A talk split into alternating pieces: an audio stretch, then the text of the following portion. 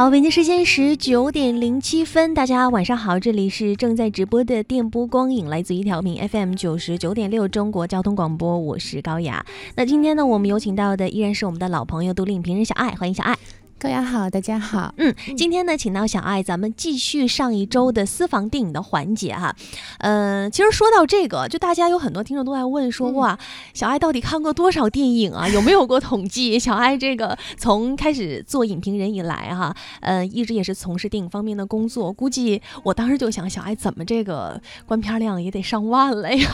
因为总是会在其中给我们挑出一些非常好看的电影作为私房来进行推荐。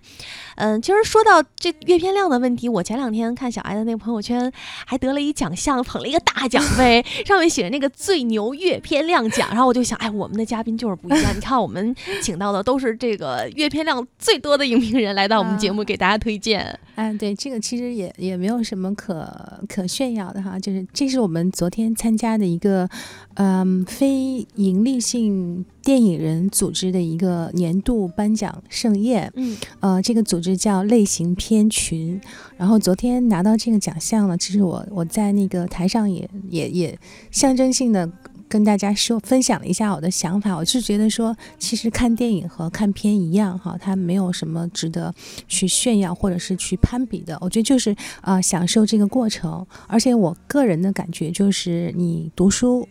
读的越多，你会越觉得自己知道的少。其实看电影也是一样的，就是，嗯，看的越多，你会觉得，哎呀，我怎么好多片子都没有看过，好多导演都没有研究过。所以就是二零一七年，也希望说能够和高雅还有听众朋友们一起，我们看更多的好电影。对，然后在这儿呢，我也想就是特别呃感谢一下拿到这个奖项的这个小组织哈，类型片群，因为这个群其实真的很特别，它是由差不多五百个来自自国内各大电影公司的这些电影公司的老总啊，或者是专业的制片人、编剧、导演等等，都是这个行业的专业人士。然后大家能够聚在一起，啊，依着电影的名义，而且不带任何这种功利性的这种目的，能够在一起啊分享。呃，然后一起来讨论，一起来玩儿，我觉得真的是一个很好的组织。然后也也特别希望说，呃，二零一七年能够继续和大家在一起，嗯，也和中国交通广播的听众朋友们在一起，我们更多的去享受电影带来的快乐。没错，对，其实我一直还挺佩服小爱的哈，因为小爱不仅仅是影评人，我知道其实小爱还是很知名的乐评人，很爱听音乐。尤其是国外的这些流行的欧美的 音乐，而且说不上，就是个人爱好。嗯，而且小爱也很喜欢看书，所以我就在想，到底小爱是有多少精力？每天是不是不是二十四个小时，是四十八个小时？嗯，所以我现在还单身呢。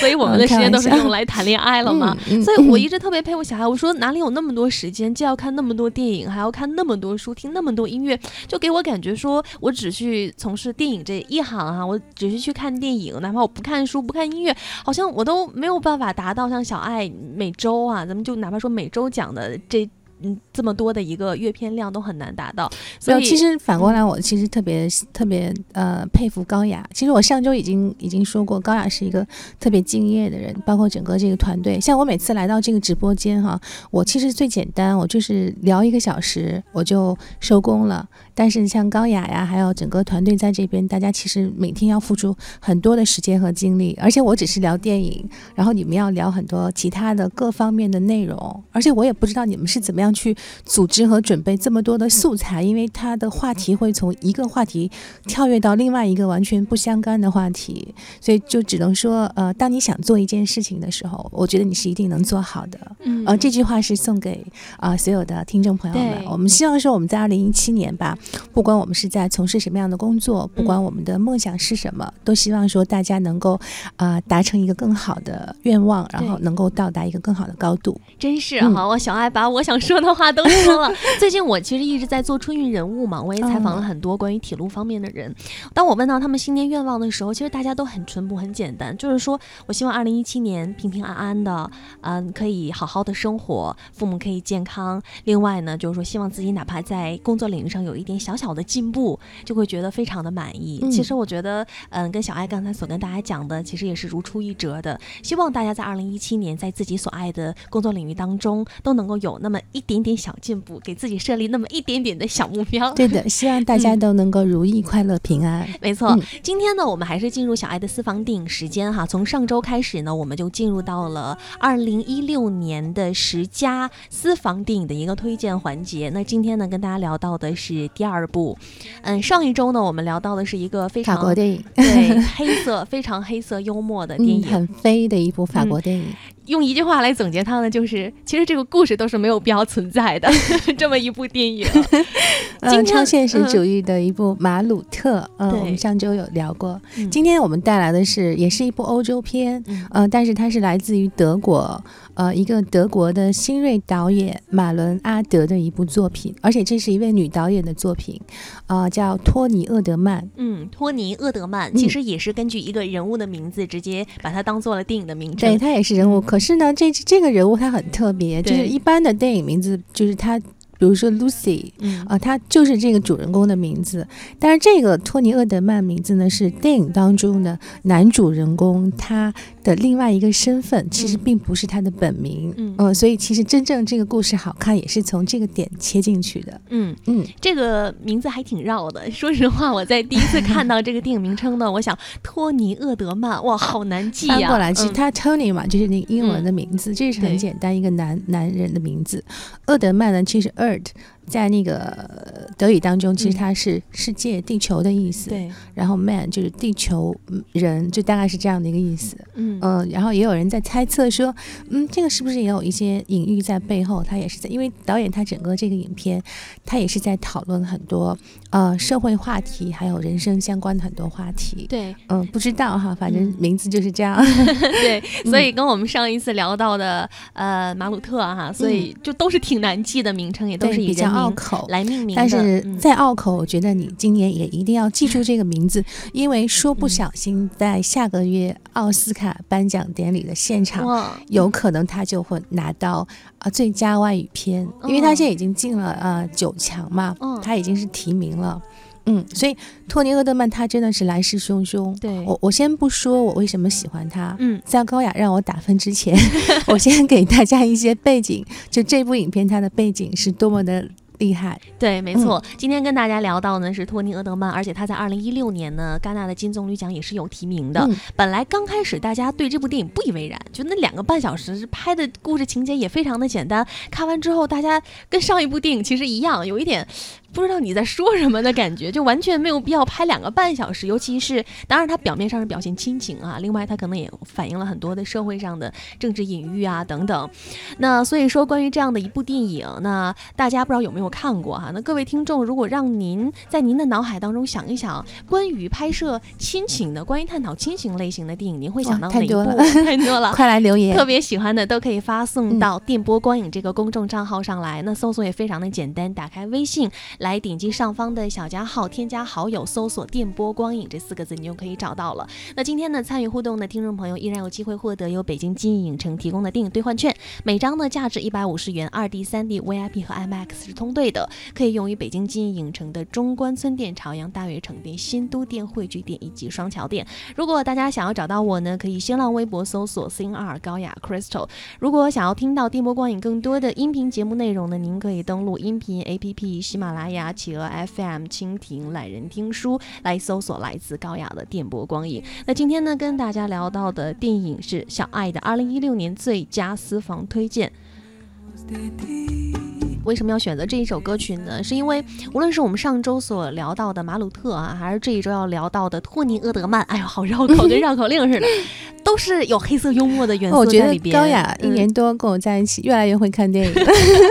对，受到小爱的影响。开玩笑啊！但是真的，高雅就提出了一个特别核心的一个词，就是幽默感。啊，幽默感这个词，就是整个托尼·厄德曼这一部影片，它从内核到形式上，嗯，给我们释放出来的一个词。嗯嗯。那我刚才其实还没说完哈，还没打分呢，我不能说呀，还要打分哈。对，嗯，十分满分的话，我打八分。嗯，跟上次。马鲁特是我打的九分。哦，那也就是说，你一部完全没有意义来呈现故事的，还是比这一部要强。呃，其实实际上这两部作品它没有什么太多的可比性。哦，你一定要生硬的去说，OK，他们都是来自欧洲，都是欧洲的电影，然后都比较长，都比较幽默，都比较有幽默，而且他的幽默都是中国人可能一时半会儿。不太能体会得到的，因为它有特别强的这种地域性的特点。呃，但是呢，马鲁特它是一个呃超现实主义风格非常鲜明的一部作品，所以那样的一部作品呢，可能和我们今天要聊的这部影片，它整个从题材和呃拍摄的形式上，它就不是一个路子。托尼·厄德曼呢，他是一个非常现实、非常真实。呃，非常非常和我们身边的，当然我们不是德国人哈，就是他他整个的故事，他的台词，他演员的表演，他都是源自于生活，取材于生活。它不会有半点就是超现实主义或者是脱离人生的这种感觉啊。那么我为什么打打八分呢？其实，嗯，我觉得这次我的选择是和嗯整个国际影坛对这部影片的接受程度是不谋而合的。嗯，首先它是在入围戛纳金棕榈奖提名。那么这个导演啊，这个导演其实他是一九七六年十二月十二号出生的，其实也是比较年轻的一个很新锐的女性导演。在托尼·厄德曼之前，她只有两部作品，呃，当然两部作品也都挺厉害的，也都是分别一出来就拿到了一些奖项的认可。第一部呢是在啊圣丹斯拿了一个影评人的大奖，然后第二部呢完美第二对，他是在柏林拿了大奖，呃，那么。隔了八年，他拿出这个托尼·厄德曼呢，他第一次他就冲进了戛纳，呃，主竞赛单元。然后在戛纳的放映当中呢，就是他整个这个影片的场刊评分是三点七分。我不知道大家对场刊评分有没有一个概念？嗯，小艾可以给我们讲解一下。大概意思就是说，呃，每一年在戛纳电影节上，呃。专家在进行一部影片的评审的时候，他有很多不同的一些评分和机制。那么有一本场刊，这是一本杂志。这本杂志呢，它是来自英国，非常的权威。哦，那么在戛纳电影节的评审期间呢，这本杂志每一天它都会有一个针对于前面一天所放映的影片，它都会有一个综合性的评分。在托尼·厄德曼出来之前，哈，在二零一四年。呃，麦克里，一个英国的导演，他有一部作品，呃，透纳先生，这个是一个人物的传记，讲的是那个画家透纳先生的人生的故事。当时他的场刊评分是三点六，二零一四年的三点六的透纳先生，他是创了一个戛纳呃场刊评分的最高分的记录。嗯。这一次呢，托尼·厄德曼拿到了三点七分，哦，他打破了这个记录，成为了目前戛纳场刊评分最高的一部电影。有没有满分呢？嗯，满分是四分。嗯，哇，那真的三点七分是很高很高了。对，所以这是一点。然后完了呢，他又入围，代表德国又去竞选，去角逐马上要来的奥斯卡金像奖的最佳外语片。然后呢？此前在这个之前呢，他去参加欧洲电影节的评审，当时他是冲击了五个奖项，五个奖项全部都横扫到手，包括最佳导演、最佳影片、最佳男主、最佳女主等等，最佳编剧，所有奖项都拿到。哦，然后他也有提名入围一些其他的奖项，比如说呃美国独立精神奖啊，然后嗯其他的一些奖项。所以呃整个的就是电影圈。专业的这一群这一群人，他们对这个影片是非常认可的，呃，所以呢，我们接下来要给大家讲的这一部电影，它真的是说从从里到外都是被学院派被学院派接受的，它还不像我们之前讲了很多的电影，比如说我我们上次提到那个一条安达鲁狗，那个绝对是不被学院派接受的，恨不得就是大家在看电影的时候，点映场的时候。哦，大家恨不得都是拿鸡蛋、西红柿往 我往达利他们身上去去扔的那样，就是大家不接受的。但是这个是他是根正苗红的一部一部嗯很有特点的一部作品。我觉得它是一部很规整的，会让很多专业的电影人特别喜欢的电影。嗯呃，也可以这么说吧。嗯那么这个导演其实他虽然只有三部长片哈，但是他有非常鲜明的个人特点，就是他其实很非常喜欢取材于现实生活当中的很多真实的人物和故事。嗯呃，那么他在进行拍摄的时候呢，他是希望说他的演员能够给到最好的表演。这个最好的表演的意思就是说，摄影师和导演他们在拍摄的时候，他们尽量给到演员最大尺度的自由，他们尽量的不去干涉演员的表演，让他们以最真实、最细腻、最自然、最接近啊、人生百态的这样的方式去呈现他们的人物。那么，通过演员这样自然真实的表演，通过他的台词，通过他的叙事，他希望用他的摄影机，呃，把他观察到的人生当中的很多人生哲学也好，社会上他观察到的很多社会的课题话题也好，他希望能够给大家呈现出来。托尼·厄德曼就是这样的一部影片，嗯整个影片他用了大量的手持摄影。呃，你如果仔细看的话，你会发现很多的镜头其实它是微微的晃动的。那么这样的手持摄影，它首先会营造一种非常嗯带入的感觉。你会观众在看的时候，你会觉得说，我好像就是一个啊、呃观察者，我就距离男主女主，我就距离距离这对父女五步之遥，可能一直都是五步，不是说我这个时候离得近一点，然后那个时候离得远一点。基本上它都是保持了一定的距离，但是呢，又紧紧地咬住这个距离，不去远离。那么在这样的距离和尺度之下呢，它的这个手持摄影机，它就是捕捉到的各种的啊、中景，各种的近景，它给给你一种很真实的感觉，就是你是在偷窥，你是嗯在观察，嗯但是你始终没有跟他们走得太近。对可是，在这个过程当中呢，你发现啊，你会从中感悟到很多的东西。呃，每个人都好孤独呀。那个父亲他真的好孤独，然后女儿其实也很孤独哦。然后很多的白领白领他们的生存的状态，嗯 他们的人生可能也不像我们想象当中的这样的嗯完美。对然后还有全球化的经济，它带来的很多的问题啊，然后人与人之间的关系等等等等，其实你都会觉得哎呀，其实跟我现实生活当中经历的很多东西是不谋而合的。对啊，你就会很，你就会觉得很，反正我看的时候我就觉得很喜欢看。没错，嗯就像小艾刚才讲的，其实他这样的一个摄影方式，就会觉得说，哎，好像我们也参与其中，我们身临其境，好像我是他们的朋友一样，我们就坐在一个桌子上，我们都坐在一起，我们共正在面临所有一切的困境和困难。好，关于这部电影详细内容呢，咱们下半个时段接着聊。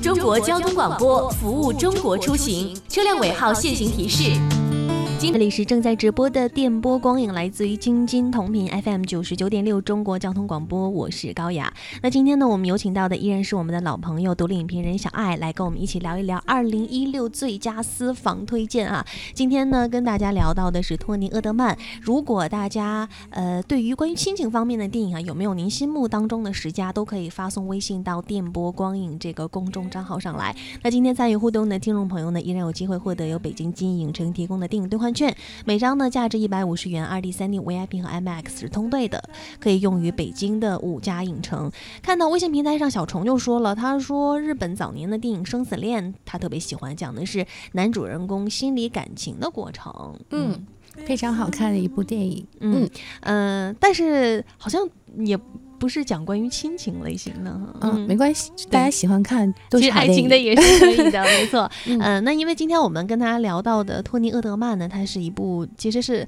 关于亲情类的。但其实我在看这部电影的时候，我觉得说，呃，她是一个女导演，我觉得可能正是因为女导演才能拍出来这么细腻的电影，因为我觉得它其中很多其实展现的是女性很多的细节。嗯，我我我当时觉得说，在整个这个影片的呃成品哈，就是我们看电影的时候，我其实不太会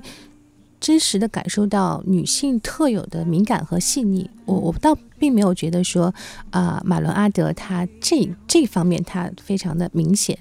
嗯、我就他，你知道他的感觉就好像是，嗯，在电影当中的这个女儿这个角色，呃，她在职场当中她是一个。啊，世界五百强咨询公司里面的一个女高管哈、其实她虽然她是一位女性，但是其实她在工作的角色上，她一直是呃从内而外散发着特别特别强的这种雄性荷尔蒙的东西。嗯，对，其实他是很强势的，但其实我从中会感觉到作为一个女人的不容易。但是在这个个强势之下，就是要说的，在这种强势之下，其实包裹的是她的这种不容易，她的委屈。她其实她在回到家以后，她是一个小女孩儿，她是她爸爸心中的小公主，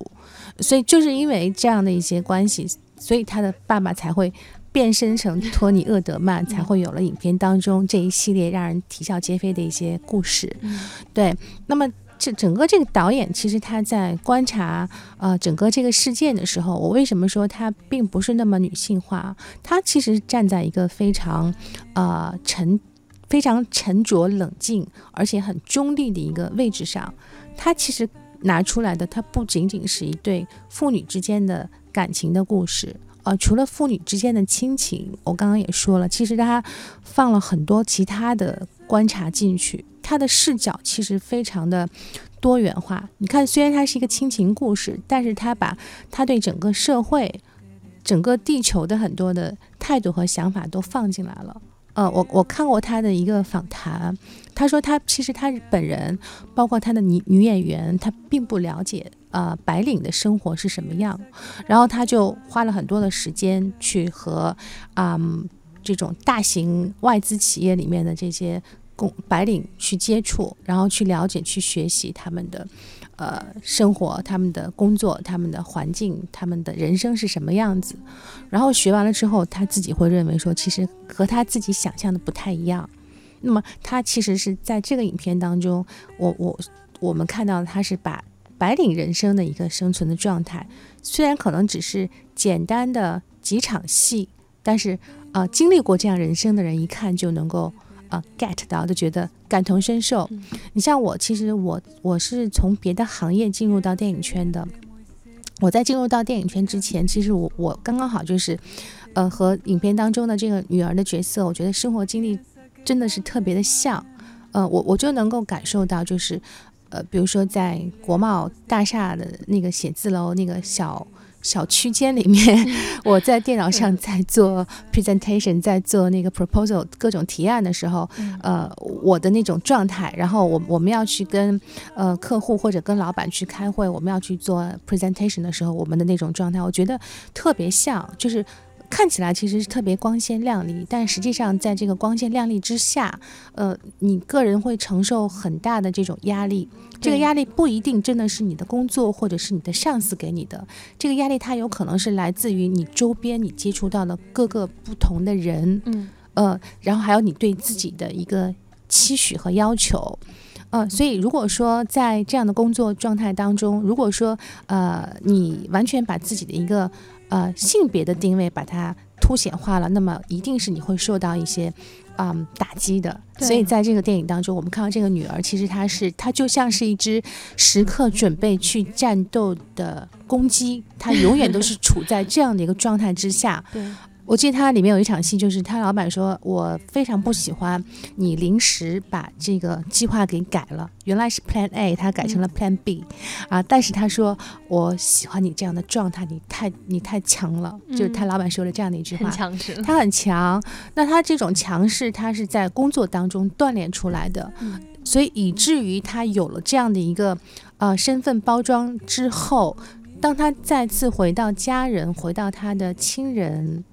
面前的时候，他可能都已经忘记了把这层外衣脱下来。因为他他已经转换不了了，转换不了了，所以我们看到的是，啊、他在他的爸爸很惊喜的发现他要过生日，想去和他在家自家的院子里面想去和他聊几句的时候，他的老爸竟然没有机会去插几句嘴，因为他一直在打电话，对，他一直，而且我看他打电话的状态，我就想起我自己那个时候，真的就是那样的一个状态，你你意识不到，你意识不到，其实你很多的时间空间是应该释放出来，留给自己和家人的。但是他完全进入到了那样的一个，嗯，系统，我觉得那是一个体系当中，嗯，他他需要那样的一个状态，他才能够接着往上走。对，嗯，所以这个是导演的一个观察。另外一个观察就是说，呃，他也会观察，呃，女权主义在这个影片当中，其实它是有体现的。马伦阿德他并没有说我们要求女人一定要去提倡要求女权主义，但是呢，他给我们带来的另外一个反射，就是说，其实真正强势的人，他不需要去强调女权主义，反而在这个影片当中，在我看来，反而那些男性的角色，他们是在一个相对来讲比较弱势的一个一个地位上，呃，比如说这个，呃，他女儿的同事，嗯，这个同事其实也是他的。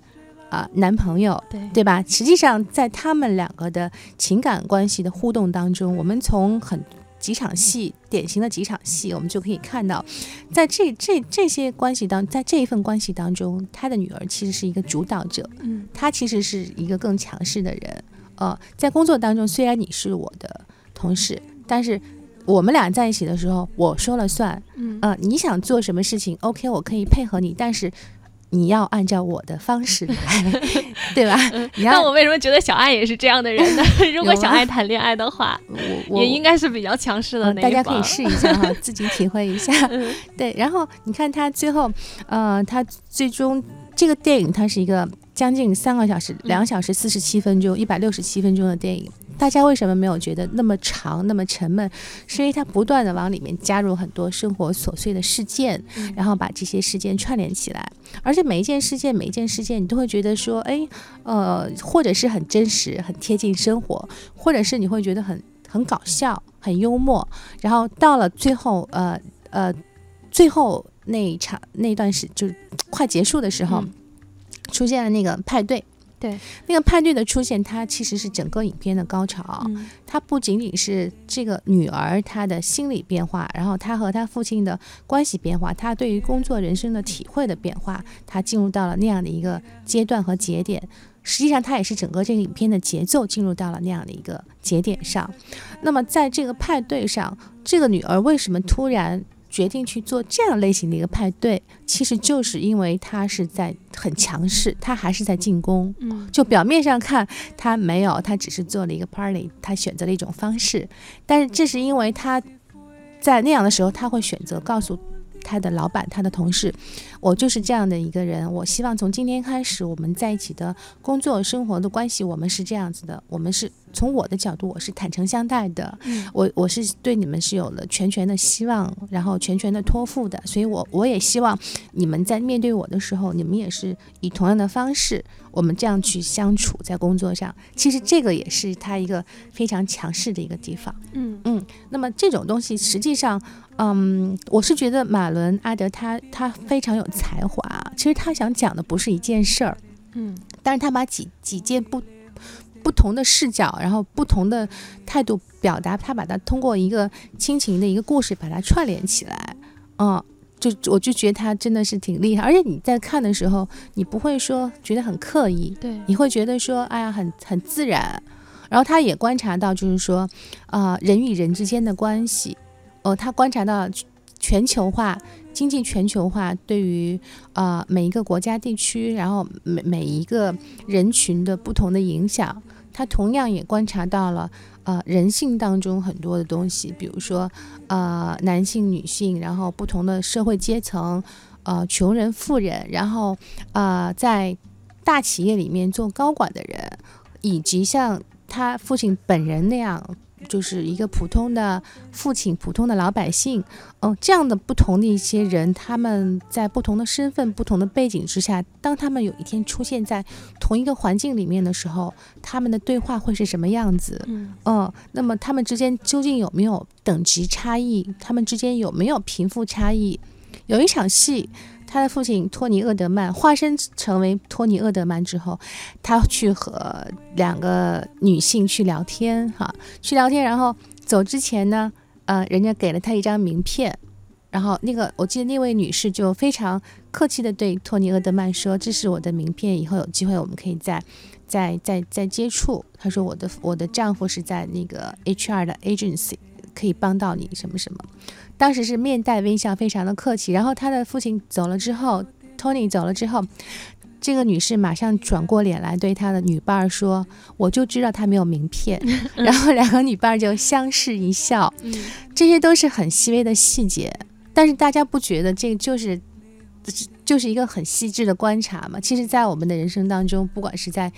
哪个国家、哪个地区，其实人与人之间，它永远都是存在。存在这样的 东西。嗯嗯，所以呢，呃，整个这个托尼厄德曼他给我们。其实是给我们描绘的是一个社会的一个群像，我们看到了很多的人，我们看到了一个经济全球化大的体制之下，呃，不同的人群他们的人生是怎么样。当然，我还没有一直没舍得说的是，就是整个影片的大的重点就是说，呃，这一对父女关系，父亲出于对女儿的爱，他究竟做了什么样的事情去，啊、挽救他们的关系。对，就他是把整个这些非常现实的东西，用非常真实的、非常非常真实的这些啊、不同的几幕戏串起来，几个大的嗯戏串起来，然后给到我们，就是觉得啊，好有意思啊。然后笑完了以后，你就会觉得说，心里内心会生出一丝感动。对，嗯，我们说那个最高级的喜喜剧嗯应该是笑中带泪的。对。托尼·厄德曼也是这样的一部电影。嗯，所以最大块的一个内容呢，小艾说到的就是关于亲情的这个部分，嗯是父亲如何修复跟女儿之间的关系。其实，在看这部电影的时候，除了这一个大块亲情的内容啊，给我感触最深的就是像刚才小艾所说的，我虽然没有当过白领，我也没有进企业工作过，但是当年我毕业的时候，我是有深刻感触的。我会去一些企业看，然后我就会发现，哇。一团忙碌，就是到那里没有一个人敢说话，就是一团死气沉沉。我不知道用这个词恰不恰当啊、就是每个人都在忙着自己的事儿，就甚至说大家没有时间去开一句玩实际笑。上，在那样的一个宇宙空间里面，然后每个人的头顶上都还有一个自己的小宇宙，你知道吗？有很多小宇宙在互相的碰撞。其实它里面的内容特别的多。嗯然后有一点就是说，呃，因为在影片当中，嗯，不断的有亲戚朋友一直在问他的父亲说，哎，呃，Anis 他接下来是。现究竟在哪里工作什么什么的，嗯哎，我觉得特别感同身受。就是在那样大公司里面，就是你你如果需要得到升职加薪的机会，有一个很好的方式，或者是很好的一个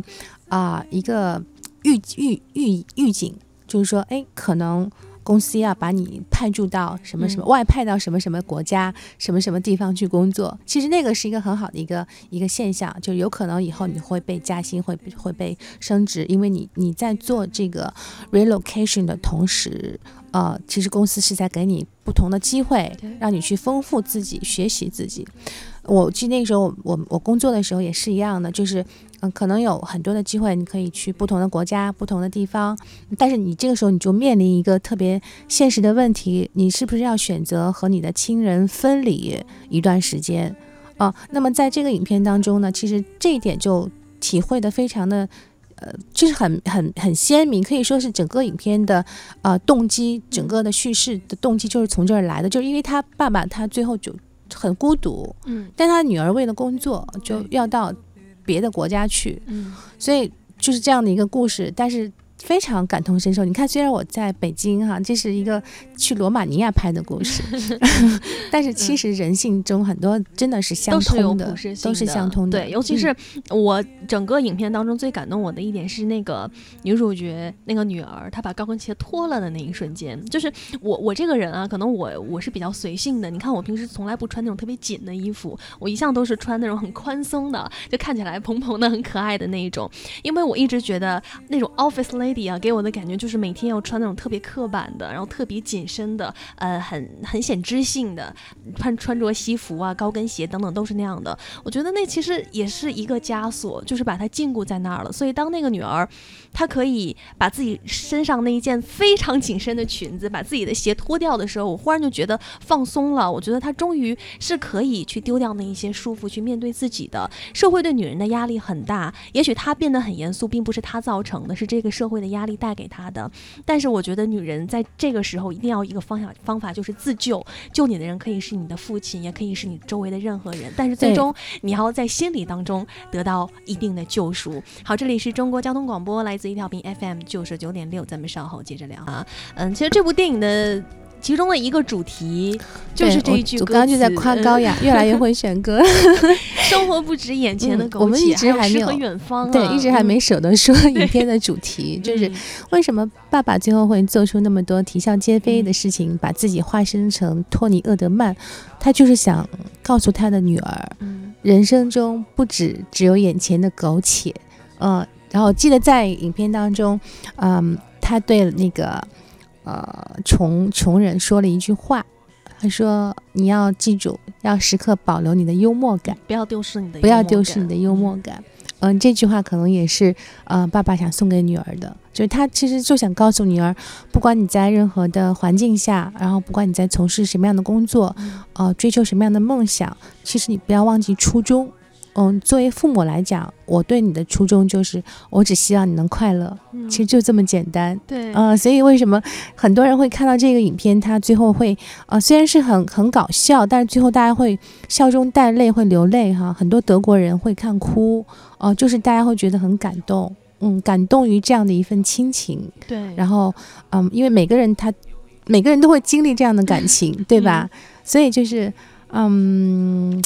有的时候，我们真的是不要只是去看眼前自己的工作啊，或者是事业啊什么，我觉得也可以把，嗯，把眼光或者把心放到一个更高的一个高度，我们看一看我们的人生，嗯，到底什么样，什么才是最重要的？这是我自己看这部影片的一个感悟。嗯，我们看微信平台上浅笑就说了哈，说到亲情类的电影就会想到唐山大地震，爸爸救了一家人，然后那一段是很感人的。然后千年小奥也在说，他说其实中国跟西方表达亲情的方式可能不太一样，西方可能注重的是自我的主观能动性，但是中国可能更加注重一些自然的规律等等。其实这些亲情电影无论如何，他想表达的主题都是一样，就是父母对于孩子的那份爱哈。还有赵玉静也在说，他说嗯，这个浪。漫滑稽的爸爸呢，选择的是坑女儿，假装成了托尼·厄德曼。他说：“浪漫不是送一朵玫瑰花，而是骨子里的洒脱与柔情。浪漫没有形态，只有态度。这部电影是告诉你如何浪漫的面对生活的苦涩。”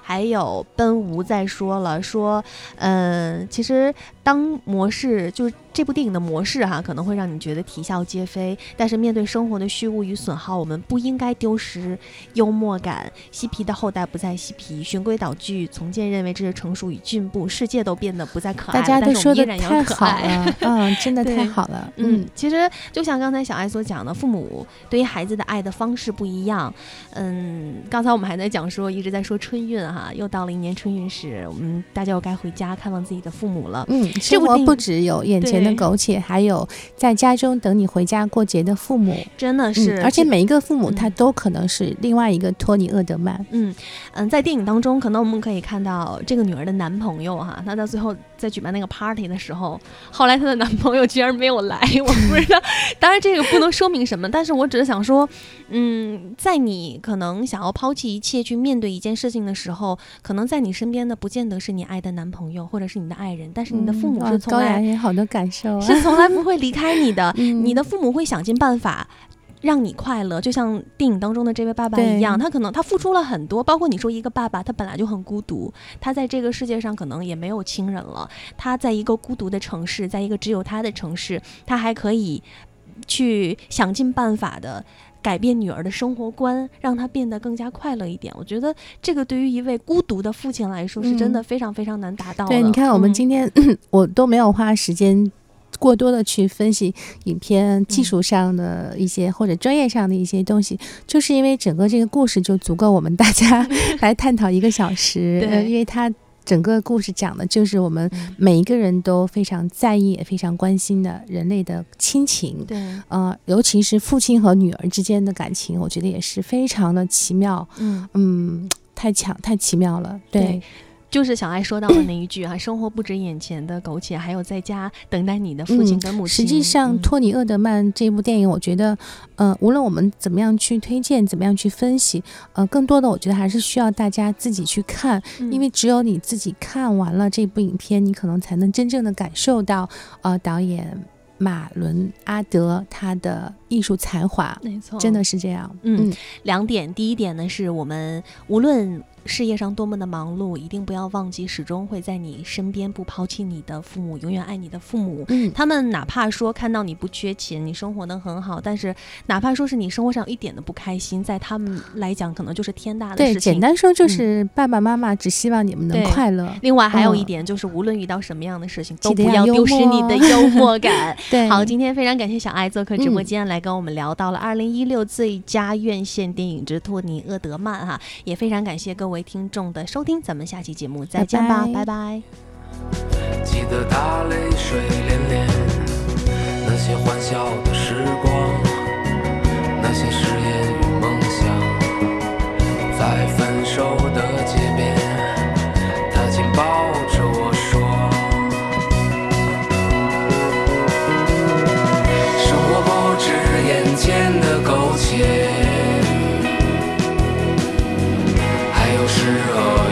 方的田野，你是手空拳来到人世间，为找到那片海不顾一切。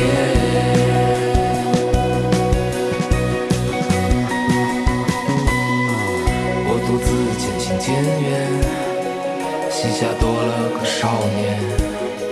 少年一天天长大。有一天要离开家。看他背影的成长，看他坚持回望。我知道有一天，我会笑着对他说。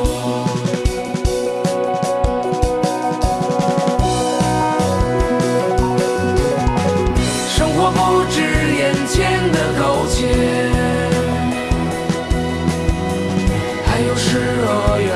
远方的田野。你赤手空拳来到。中央人民广播电台中国交通广播，北京、天津。